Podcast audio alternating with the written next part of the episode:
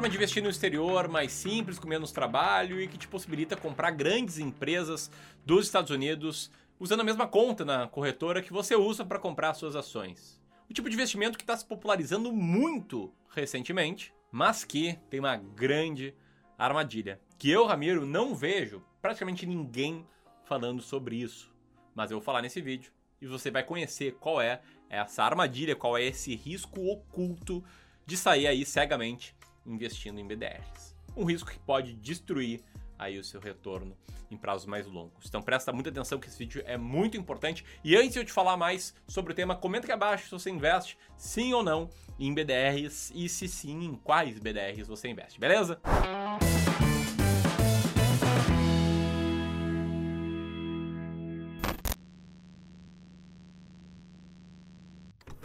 Vamos lá, antes de mais nada, tá? o que, que são BDRs? BDRs é uma abreviação para o termo Brazilian Depositary Receipts, ou recibos de depósito brasileiros, uma tradução livre que eu quero fazer aqui. Sendo mais específico, eles são certificados que representam ações emitidas por empresas de outros países, que são negociados na B3, assim como ações, assim como ETFs, assim como fundos imobiliários, assim como vários ativos que você certamente conhece. Como é que funcionam os BDRs? Tá? Da sua parte como investidor é muito simples. Você abre o seu home broker, tem dinheiro na conta da sua corretora, escolhe algum BDR para comprar e vai lá pelo home broker e faz a compra. Só que você está comprando não é exatamente uma ação, e sim um título que é vendido por uma empresa depositária que compra as ações estrangeiras. Essa empresa geralmente é um banco, como Itaú ou Santander, ou pode ser a própria B3.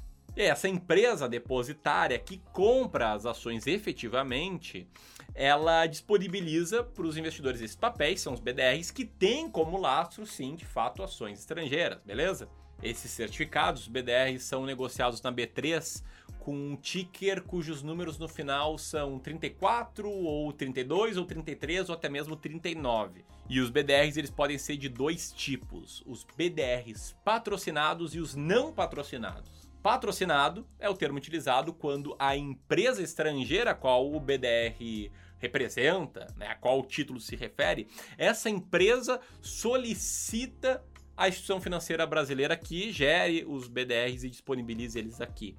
E os não patrocinados é quando não há nenhum acordo formal entre a empresa e a instituição depositária.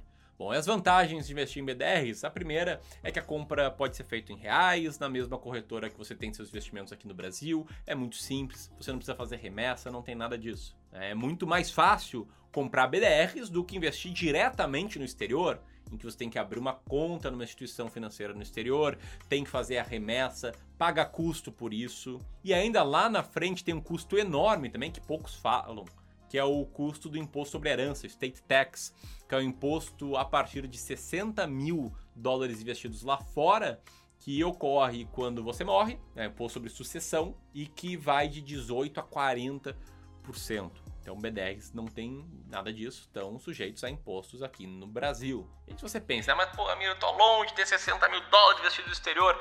concordo, muitas pessoas hoje estão longe, só que acredito que entre hoje e o futuro, com seus aportes, seu planejamento, você em algum momento vai passar disso. Mas o grande ponto é, não é porque é algo fácil de fazer que é a melhor coisa do mundo, e em breve eu já vou falar aqui das desvantagens e desse risco oculto aqui que eu coloquei no título desse vídeo. Bom, na comparação com o investimento direto em ações brasileiras, o investimento em BDRs, quando você faz uma venda com lucro, você paga normalmente imposto sobre ganho de capital sem nenhuma regra de isenção, tá? diferentemente do investimento em ações.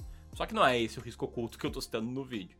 Outra coisa é que as instituições depositárias elas ganham uma pequena taxa sobre os seus dividendos. Né? Quando uma ação norte-americana paga dividendos lá fora, esses dividendos são retidos na fonte, uma parte deles, é um percentual, e aqui, o banco que emitiu o BDR também fica com valor que vai de 3 a 5% sobre esses dividendos. Mas, de novo, esse aqui também não é o risco oculto. Por fim, a terceira desvantagem se chama liquidez. Aqui ainda são pouquíssimos os BDRs que têm uma liquidez adequada. E isso é algo que pode custar muito, mas muito caro para ti, como eu vou te mostrar agora. Ah, mas se você está gostando do vídeo até aqui, te convido para deixar um like nele. E se você é novo aqui, te inscreve no canal, clica no sininho para receber os novos vídeos futuros aqui do Clube do Valor. Mas vamos lá, quero falar sobre liquidez e eu quero falar contigo que pensa, Porra, Miro, mas eu sou um pequeno investidor, para mim liquidez não é tão importante assim, eu movimento poucos valores. E saiba que mesmo que se você faça poucas compras e vendas, sei lá, gaste mil reais, use mil reais para comprar cada BDR, esse problema de liquidez ele te afeta sim, tá? Como é que ele te afeta? Vamos lá. Para entender como as instituições depositárias ganham dinheiro, já falei né, sobre a pequena taxa sobre os dividendos, mas tem segunda forma que elas ganham que é atuando como market maker. Que, que é a atuação de market maker? Você quer comprar um BDR e esse BDR não tem uma liquidez adequada, não tem gente querendo vender, a instituição depositária vai lá e ela te dá a liquidez. Ela te proporciona que você compre o BDR. E muitos até falam, ó, oh, por isso que não tem problema de liquidez em BDR, tem o market maker, fica tranquilo e tal. Mas é aqui que tem um grande pulo do gato, é aqui que está o risco oculto que é o risco que não acontece em BDRs extremamente líquidas, como por exemplo da Apple, né, que acho que é a BDR com maior liquidez que tem no Brasil. Esse problema aqui não aparece nesse tipo de caso. Né? Você até pode ver no gráfico na tela agora que eu desenhei aqui três linhas, né? Uma linha azul, que é a variação do dólar frente ao real, uma linha vermelha, que é a, a cotação da ação da Apple atualizada pelo real, e uma linha amarela, que é a BDR da Apple. E aí pode ver que a linha amarela e a linha vermelha elas andam muito juntas. Né? A BDR aqui se valoriza que nem a ação da Apple em reais. Então aqui não tem problema, porque há muita liquidez nesse caso. Assim como há muita liquidez também, por exemplo, com a Microsoft, que é a mesma lógica, né? A BDR da Microsoft é a linha verde desse gráfico, a ação da Microsoft atualizada pelo câmbio é linha amarela, eles andam ali juntos. Tem uma pequena diferença, mas não é muito relevante. Porém, com B10 com liquidez menor, pode e vai acontecer do mercado ter menos liquidez. Você querer fazer uma compra, não tem ninguém querendo te vender. E aí entra o market maker para te dar essa liquidez. Né? Quando ninguém quer te vender, ele vai lá e vende para ti. Isso parece maravilhoso. Só que na verdade, o market maker lucra nisso também. Ele lucra com algo chamado de spread. Você quer comprar um BDR e não tem liquidez, o market maker vai te vender por um preço um pouco acima do que ele vale.